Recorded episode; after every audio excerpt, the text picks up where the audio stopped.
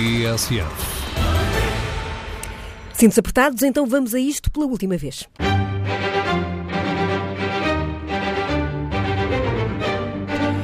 É o GPS Belém em final de campanha. A edição é de Judite Menezes e Souza. E chegou a hora de conferirmos as últimas coordenadas de campanha dos candidatos às eleições presidenciais. Raquel de Melo, presidente e candidato Marcelo Rebelo de Sousa, está na terra da avó Joaquina. Sim, 80 quilómetros depois, nem sequer e debaixo de muita chuva, Marcelo Rebelo de Sousa veio do Porto a conduzir até Celurico de Basto. Está agora no lar residencial da Associação de Solidariedade Social de Basto que é um lar de pessoas com deficiência. Daqui seguirá para a biblioteca do município, aliás, já está a sair, uma vez que esta visita lá no interior não, não pôde ser acompanhada pelos jornalistas. Agora, Marcelo Rebelo de Sousa vai visitar mais uma vez, como aliás fez há cinco anos, a biblioteca do município, uma biblioteca à qual doou milhares de livros e documentos, alguns deles manuscritos. Depois disso, fará uma intervenção no uh, auditório de Celurico de Basto, a terra onde foi presidente da Assembleia Municipal durante dois mandatos, entre 1997 e 2005. Estaremos para acompanhar esses passos de Marcelo Rebelo de Sousa e também daqui a pouco para ouvir o que disse ao microfone da jornalista Raquel de Melo, que segue a campanha. E Ana Gomes, Filipe Santa Bárbara, que coordenadas tem nesta altura? Nesta altura? Lisboa, Campo de Ourique, Hotel da Estrela, que tem servido de um, quartel-general da direção desta campanha. É a última uh, coordenada uh, nesta campanha de Ana Gomes. Chegámos há minutos de Viana do Castelo, nestes últimos quilómetros na rua.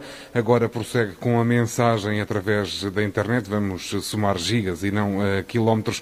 E com um contributo pesado que tem vindo a ser anunciado ao longo da semana, um contributo da máquina socialista. Pedro Nuno Santos, o governante e dirigente socialista que se junta à campanha neste eh, derradeiro dia. Eh, Ana Gomes, que tem vindo a pedir o voto da esquerda, também do Partido Socialista, invocando o espírito dos fundadores do partido e invocando também o sobressalto cívico que é necessário para que a esquerda triunfe sobre aquela a que chama de uh, ultradireita. Então, a expectativa para perceber como será dado e com que entusiasmo será dado o apoio de Pedro Nuno Santos à candidatura de Ana Gomes, ela que ainda hoje quase aqui numa espécie de anticlímax depois da expectativa gerada em torno do ministro e dirigente socialista, vai ter ainda às nove da noite uma conversa online também com estudantes de Direito. Mas antes esse momento com Pedro Nuno Santos, que vamos acompanhar daqui a pouco também em direto. Agora um salto para a campanha de João Ferreira, o que marca o GPS do candidato apoiado pela CDU, Miguel Midões. O GPS de João Ferreira desliga-se hoje eh, no centro de Lisboa. O candidato está agora a chegar ao Rocio para fazer o último encontro desta campanha do périplo ao qual chamou Horizonte de Esperança, variando depois, claro, a temática consoante o sítio onde estivesse no país. No Rocio, o, este, esta última comunicação será feita ao ar livre, com algum público distanciado, obedecendo às marcações que aqui estão dispostas pelo chão. Nesta sessão, uh, João Ferreira vai contar pela terceira vez fez esta campanha com Jerónimo de Sousa, o secretário-geral do Partido Comunista Português, ele que apareceu no Porto no arranque da campanha, depois eh, mais, eh, mais coisa menos coisa a meio na Marinha Grande e agora a encerrar também em eh, Lisboa. Mais logo, a campanha que encerra às 10h30 no Cinema São Jorge é um encontro online com trabalhadores das mais diversas áreas da saúde, da educação, da cultura. Aliás, são os, os imprescindíveis, como lhe chama João Ferreira, que, com quem ele fez questão de estar ao longo de toda a campanha. Também aqui no Rocio e uh, mais daqui a pouco no uh, São Jorge vai estar Heloísa Apolónia, ela que é a mandatária nacional e que ontem e hoje acompanhou João Ferreira ao longo de todo o dia. E essa música é bem uh, imagem de marca das campanhas da CDU. Maria Augusta Casaca, onde para o GPS de André Ventura?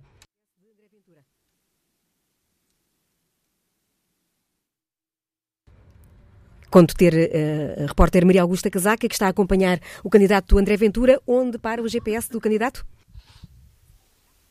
Dizia eu que foi um dia muito calmo de campanha, depois da agitação de ontem em Setúbal. O candidato não fez qualquer ação durante a manhã e só por volta da hora de almoço os jornalistas souberam onde se iria realizar a iniciativa da tarde, por volta das 5 da tarde. E então foi aqui nos Bombeiros Voluntários do Beato, em Lisboa, uma corporação onde o candidato denunciou a falta de meios, mas também o facto de só agora os bombeiros que estão na linha da frente no transporte de doentes Covid só agora terem sido uh, incluídos nos grupos para vacinação. Outras críticas foram lançadas ao governo e a Marcelo Rebelo de Sousa numa peça que ouviremos mais à frente. À noite, por volta das 8 da noite, o candidato um, ehm, termina com um comício num hotel em Lisboa e serão as últimas coordenadas desta campanha de André Ventura. Acompanhada pela repórter Maria Augusta Casaca. Finalmente, Tiago Meian continua no Porto e Francisco Nascimento foi lá que fez também eh, este encerramento de campanha. Último dia de campanha no Porto. É caso para dizer que Maian já chegou à meta, agenda finalizada na campanha liberal. O candidato tinha uma visita marcada para o aeroporto Francisco Sá Carneiro, mas foi cancelada. Amanhã decorreu, claro está, em teletrabalho. Maian falou com o Hospital Privado Lusiedas e também com o bastonário da Ordem dos Médicos Dentistas. Já o comício de encerramento foi antecipado para as 5 e meia da tarde decorreu 100% online e durou cerca de meia hora. Tiago Maian explicou as razões da candidatura, falou num Portugal liberal e admitiu que daqui a dois dias espera um vendaval de votos na candidatura dele. São palavras, Judite, que vamos recuperar mais daqui a pouco. São os ecos desse comício que fechou a campanha do candidato apoiado pela Iniciativa Liberal que vamos recuperar daqui a pouco. Para já, um salto para Coimbra com Sónia Santos Silva e a campanha de Marisa Matias. A campanha de Marisa Matias, que nos últimos dois dias não sai uh, de Coimbra. Na terça-feira à noite, a candidata a Belém uh, saiu de Lisboa, onde passou praticamente a primeira semana de campanha eleitoral e veio para o norte e o centro do país. Marisa Matias está em Coimbra. Há pouco, durante a tarde, ela esteve numa sessão online com algumas das pessoas que a acompanharam em setembro no anúncio da sua candidatura. Agora, eu estou a chegar à casa de Marisa Matias. Olá, Marisa. Olá, boa tarde. Estamos aqui no GPS uh, eh, Belém, na TSF. Correu bem esta campanha? Correu, uh, ou seja, tivemos muitas limitações, toda a gente teve, não diferentes da vida das pessoas, mas foi uma campanha cheia de entusiasmo e onde deu para ouvir muitas histórias de pessoas que, por um lado, Muitas delas passam dificuldades e é preciso mostrar os seus problemas, mas também de pessoas que conseguiram superar essas dificuldades eu acredito que era isso que era preciso. Judite, daqui a pouco vamos falar mais um bocadinho uh, com Marisa Matias, aqui em Coimbra, onde logo mais uh, se vai realizar o único, ou, aliás, o último comício uh, virtual, vai realizar-se no convento de São Francisco, vai discursar, obviamente, Marisa Matias e também o mandatário nacional Tiago Rodrigues. E voltamos mesmo, mesmo já para aí, a Sónia Santos Silva, para ouvir então o balanço de campanha por parte da candidata Marisa Matias.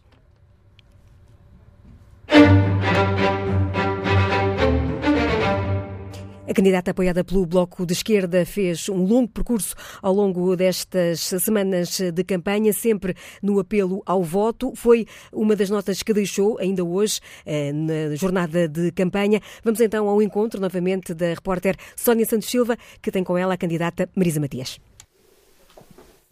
Marisa, hoje é o último dia de campanha eleitoral, acordou mergulhada em sondagens. Uh, costuma olhar para os números eh, das sondagens, não lhes dá muita importância, mas resiste a não olhar?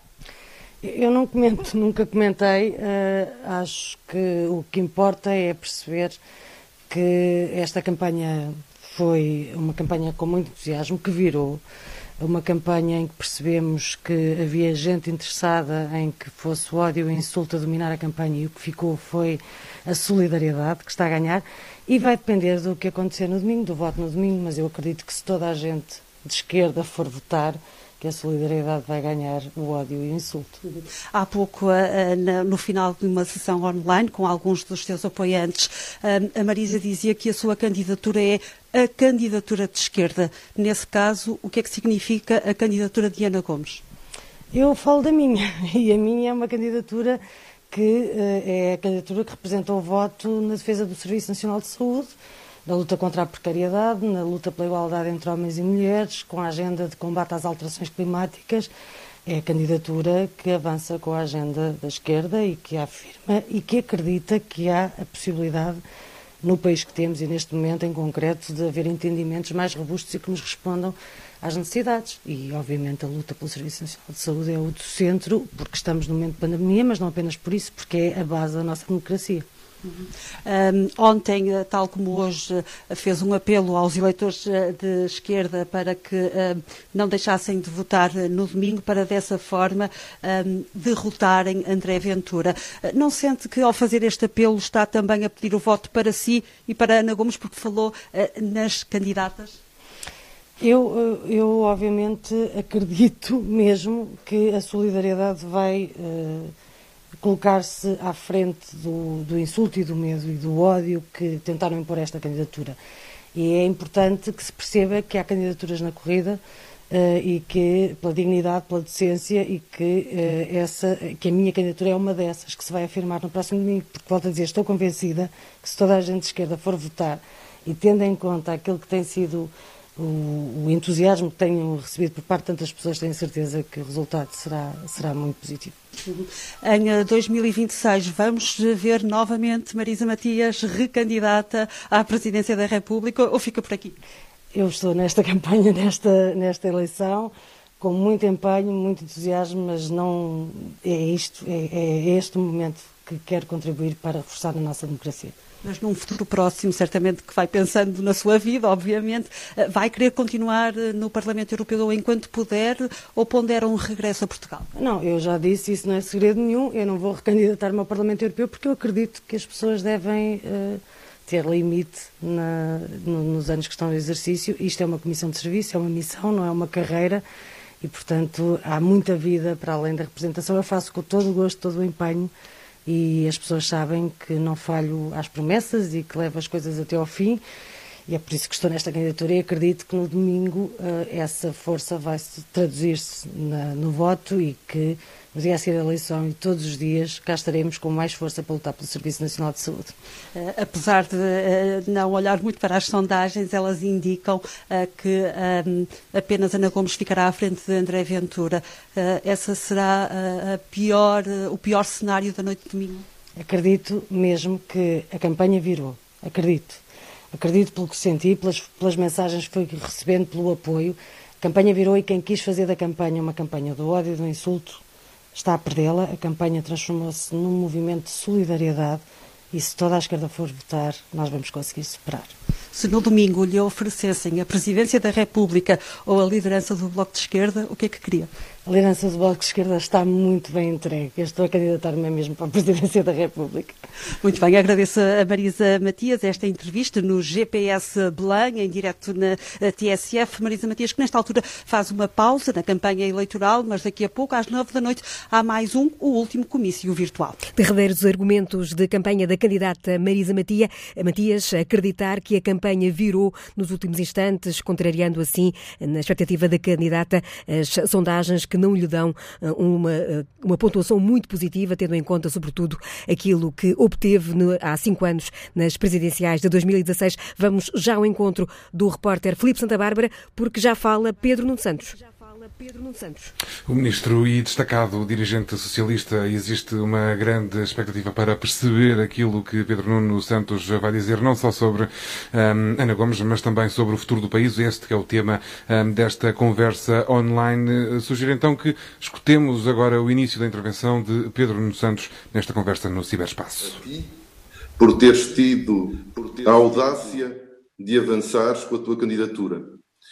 E se hoje todos os eh, socialistas não estão limitados no domingo a votar ou a escolher entre candidatos de outros campos políticos ou de outros partidos, isso deve-se à tua audácia, à tua candidatura, e por isso eu queria te agradecer, enquanto eh, militante do, do Partido Socialista, enquanto socialista, queria-te agradecer muito tu teres avançado porque não nos deixaste a nós, militantes do PS, sozinhos nesta campanha presidencial.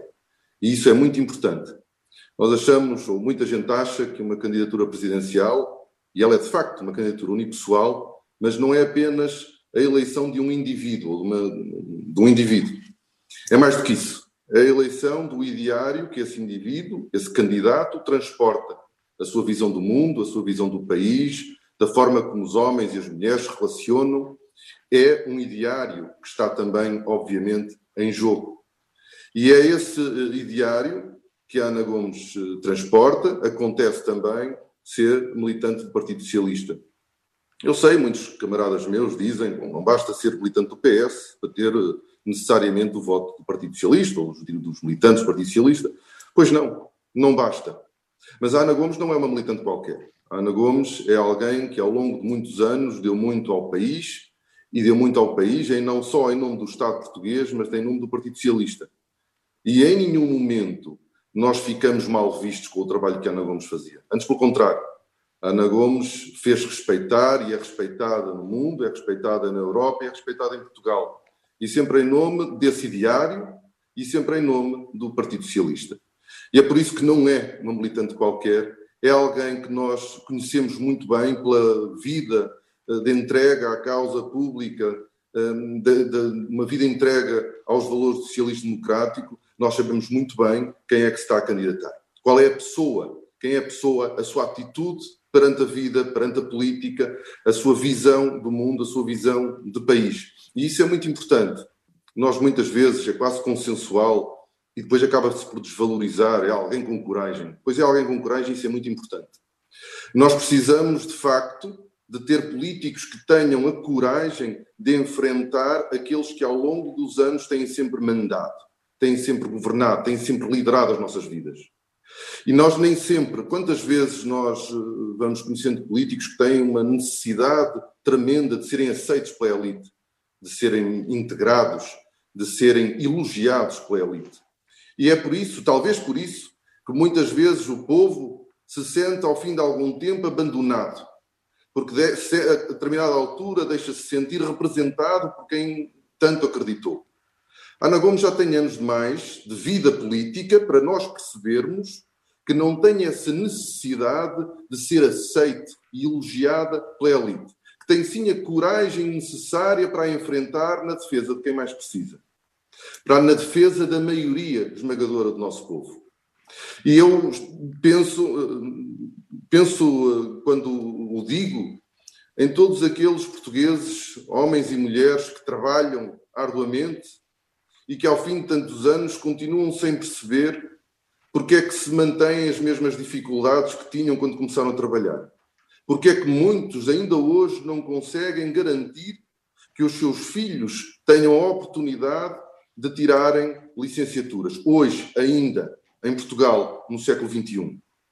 Porque é que muitas famílias, muitos homens e mulheres que trabalham arduamente uma vida inteira não conseguem perceber como é que ao fim de 30 anos ganham sensivelmente o mesmo que, ganha, que ganham quando começaram a trabalhar. Porque é que não conseguem eles, depois de tanto trabalho, oferecer ou ajudar os filhos a autonomizarem-se, a terem a sua casa.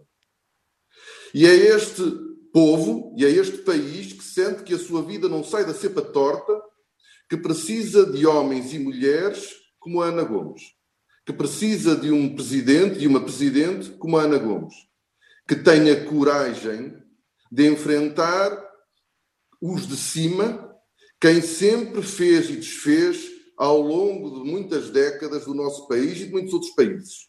Nós precisamos de alguém que, se, que se tenha o coração e a cabeça no sítio certo.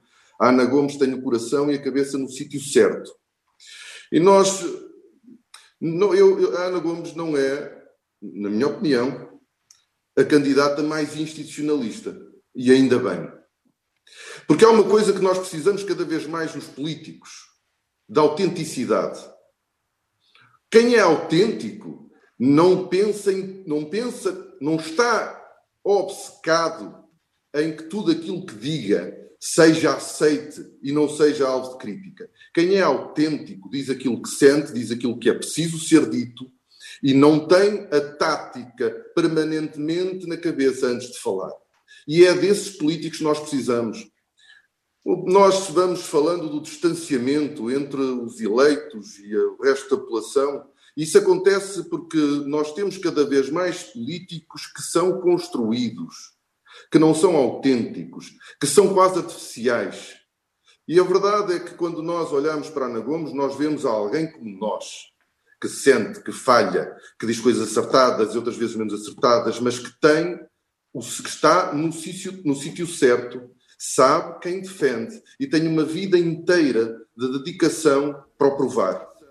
E é por isso que é tão importante para nós, socialistas, que temos uma determinada visão do mundo, uma determinada visão da, da, da, sociedade, da forma como nós nos relacionamos, sobre quem devemos representar e quem devemos defender é por isso que nos sentimos de alma cheia por termos alguém que transporte este ideário nesta. Pedro eh, Nuno Santos, eh, o governante, um, elogiar a audácia de Ana Gomes por ter concorrido a esta eleição presidencial, a dizer que Ana Gomes não deixou sozinhos aqueles militantes do Partido Socialista, chegou-se à frente para esta eleição, esta que na opinião de Pedro Nuno Santos, não é apenas hum, uma eleição de um indivíduo, é uma eleição de um ideário e que hum, o ideário que esse candidato transporta desfez-se aqui em elogios a dizer que Ana Gomes deu muito ao país. Em nenhum momento ficámos, eh, enquanto país, e o Partido Socialista hum, também nunca ficou defraudado com o trabalho de Ana Gomes. Eh, Pedro Nuno Santos, que se junta assim à, à, à campanha com esta mensagem a desfazer-se em elogios a a falar da autenticidade da, da candidata que não procura eh, agradar às elites. Esta mensagem aqui um, eh, numa, no ciberespaço, nesta última conversa da campanha presidencial de Ana Gomes, Pedro Nuno Santos, que tinha este discurso preparado, ao olharmos um, para a imagem, de facto vemos que o dirigente socialista está a ler, mas com esta uh, mensagem elogiosa, claro, em torno da candidata que ontem o lançou, eh, o encorajou a seguir eh, o caminho para a liderança do Partido Socialista quando esse caminho se abrir. E assim dar razão a quem considera também que estas eleições presidenciais também servem, de certo modo, de uma espécie de primárias dentro do Partido Socialista. Daqui a pouco voltaremos para ouvir também a candidata Ana Gomes. Para já registamos as declarações de Marcelo Rebelo de Sousa, que em entrevista à jornalista Raquel de Melo explicou que durante a campanha foi difícil despir totalmente o fato de presidente. Era muito complicado estar a fazer prevalecer o estatuto de candidato, por isso eu optei por fazer sempre pelo voto contra a abstenção, eh, dizendo o que é verdade, é que há uma escolha tão grande de candidatos tão diferentes, como ficou claro nos debates e nas entrevistas, que os portugueses não se podem queixar de falta de escolha. E devem, portanto, votar isso é importante para a democracia, é importante para eles. Mas não se perdeu, cinco anos depois, o candidato dos afetos, que sempre disse que estaria próximo dos portugueses? Não, eu estive próximo o que é possível. Todos os outros candidatos também estiveram menos próximos do que aquilo que desejariam. Não, não foi possível, sobretudo porque na parte final, nos últimos dez dias, houve o, o apertar do confinamento e com um confinamento muito drástico e muito rigoroso, é muito difícil encontrar pessoas na rua uh, e estar a fazer aglomerações uh, que iriam contra esse confinamento. A creche que eu tive o azar de, ao longo desse período todo, ter dois, tido dois contactos, um com um assessor de comunicação social, outro com, uh, enfim, que não foi tão relevante, com um dos membros de uma delegação partidária que foi a Belém, e ainda tive o episódio do teste positivo, portanto eu estive praticamente sob controle, atento das autoridades sanitárias, ainda, ainda ontem estava em visita ao hospital de Vila Nova de Gaia e telefonavam de Lisboa para saber exatamente o que eu estava a fazer. Estava com muita gente, com pouca gente, o que é que eu tinha feito, que aglomerações, não aglomerações isto teoricamente dura até o dia 24. Mas hoje não é dia de fazer eh, apelo ao voto na sua candidatura? Eu hoje eh, é o dia de uh, apelar ao voto, sim, apelar ao voto em geral.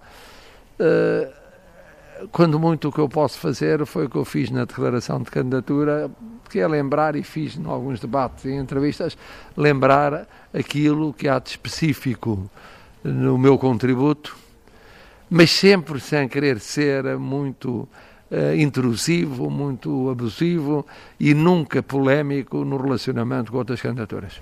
A sua colagem, ou aliás a colagem ao governo de que é acusado, não pode efetivamente obrigá-lo a ir a uma segunda volta? Não, obriga a, a segunda volta tem a ver com a abstenção.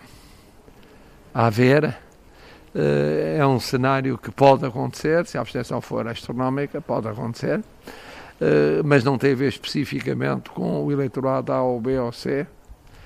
Eh, há uma grande repartição de eleitorados, todas as sondagens mostram isso, e está muito presente em termos fortíssimos o eleitorado do PST. Portanto, não é esse o problema. Agora, é verdade que eu assumi, quis assumir e fiz questão de, de assumir a responsabilidade neste ano, que é quase um ano de pandemia, e aí, eh, mais do que uma colagem do governo ou do governo ao presidente, houve um tal entrosamento, uma tal convergência, que ultrapassou tudo aquilo que normalmente existiria se não tivesse havido pandemia. Quer dizer, eh, sem pandemia teria sido possível, naturalmente, um distanciamento maior do governo em relação ao presidente, do presidente em relação ao governo. Em pandemia, tudo tinha a ver com a pandemia, direta ou indiretamente. A situação económica, a situação social, muitas das polémicas políticas. E, portanto, vingou aquilo que tem vingado noutros países da Europa e, e noutras democracias do mundo, que é eh, não faz sentido o chefe de Estado ir para um lado e o governo para o outro. Em 2017 confidenciou a alguns jornalistas, entre os quais eu me encontrava, que eh, era para si difícil estar sozinho no Palácio de Belém, dormir no Palácio de Belém. Já se habituou mais aos corredores ou ainda é uma casa não, que. Não, não, é uma casa muito, muito uh, fria. Não foi concebida para ser vivida, tirando uh, o caso do, do presente ano, que era uma família.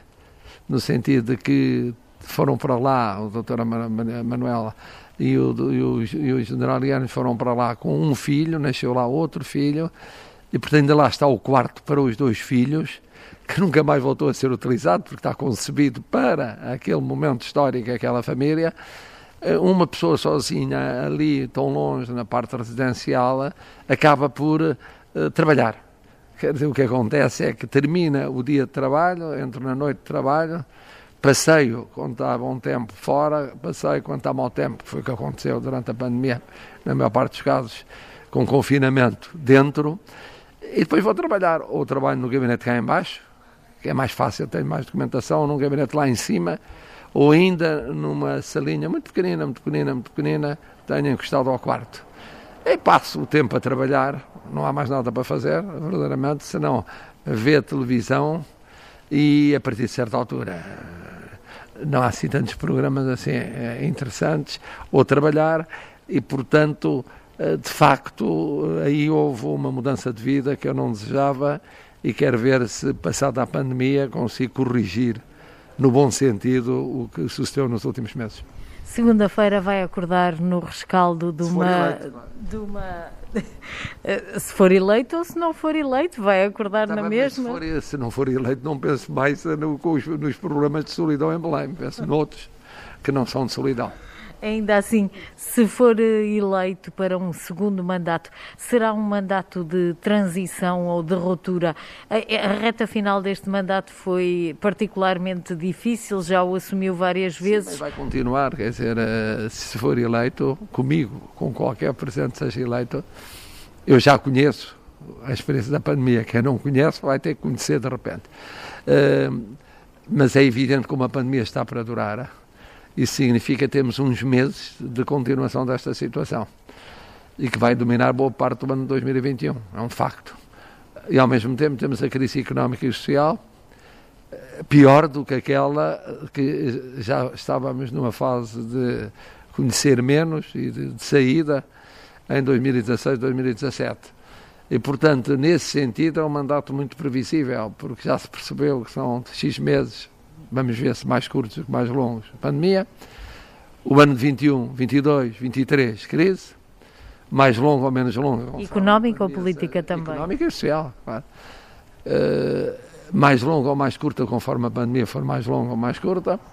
Eleições no final de 2023, portugueses a escolher é quem depois, desejavelmente, a legislatura aguentar até 2023 e depois logo veremos que ciclo se inicia, se é parecido com o atual, se é muito diferente do atual e quão diferente. Mas o, o presidente que for eleito pode antecipar essa relação?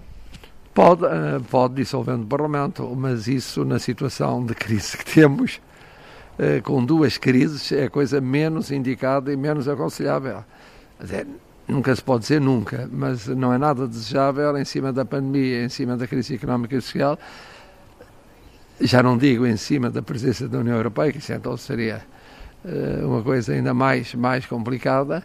Uh, estar a pensar numa antecipação de eleições é mais natural uh, que dure esta legislatura até outubro de 2023 e isso permita assim os partidos de base de sustentação do governo o garantam, espero que garantam, uh, assim permitindo já ir mais longe em termos de enfrentar da crise, ter a certeza de que a pandemia já passou e proporcionar também uma coisa fundamental que é uma alternativa política forte para se defrontar com aquilo que existe como solução de esquerda que já disse que não existia ainda uh, formada. É uma realidade que se está sempre a fazer, não é? Como é natural. E, e, o fazer uma realidade a partir de uma fragmentação tão grande, não é? É diferente de haver uma alternativa baseada numa coligação pré-eleitoral de dois partidos. É mais difícil. Mas, mas, mas enfim, é, é um caminho que essa área política terá de fazer. Domingo vai votar eh, concluindo ou apontando para o fim de um mandato a 9 de março como Presidente da República. Vota com a sensação de missão cumprida em relação a estes cinco anos? Eu acho que, para as dificuldades que encontrei e que não imaginava que iria encontrar, eu não imaginava a crise bancária que encontrei, não imaginava os fogos no ano seguinte, não imaginava que irrompesse no fundo, um conjunto de movimentos que correspondem a uma crise no sistema político e no sistema social existente e muito menos imaginava num fenómeno global como a pandemia e numa crise tão profunda. Portanto, eh, confesso que quando votei eh, há cinco anos sabia que havia uma grande dificuldade, que era o país estava dividido ao meio em dois hemisférios que se desamavam profundamente mas depois as outras complicações não imaginava. Acho que no quadro dessas dificuldades fiz o melhor que sabia, fiz o melhor que podia e nesse sentido sinto-me na posição de ver cumprido. Não quer dizer que tenha feito tudo bem. Uh, acho que fiz mais uh, coisas bem do coisas mal. Assim, o balanço assinado por Marcelo Rebelo de Sousa, ao microfone da repórter da TSF Raquel de Melo, nesta reta final da campanha, numa altura em que o presidente e candidato está em uh, Celurico, a terra da avó Joaquina, a fechar esta campanha.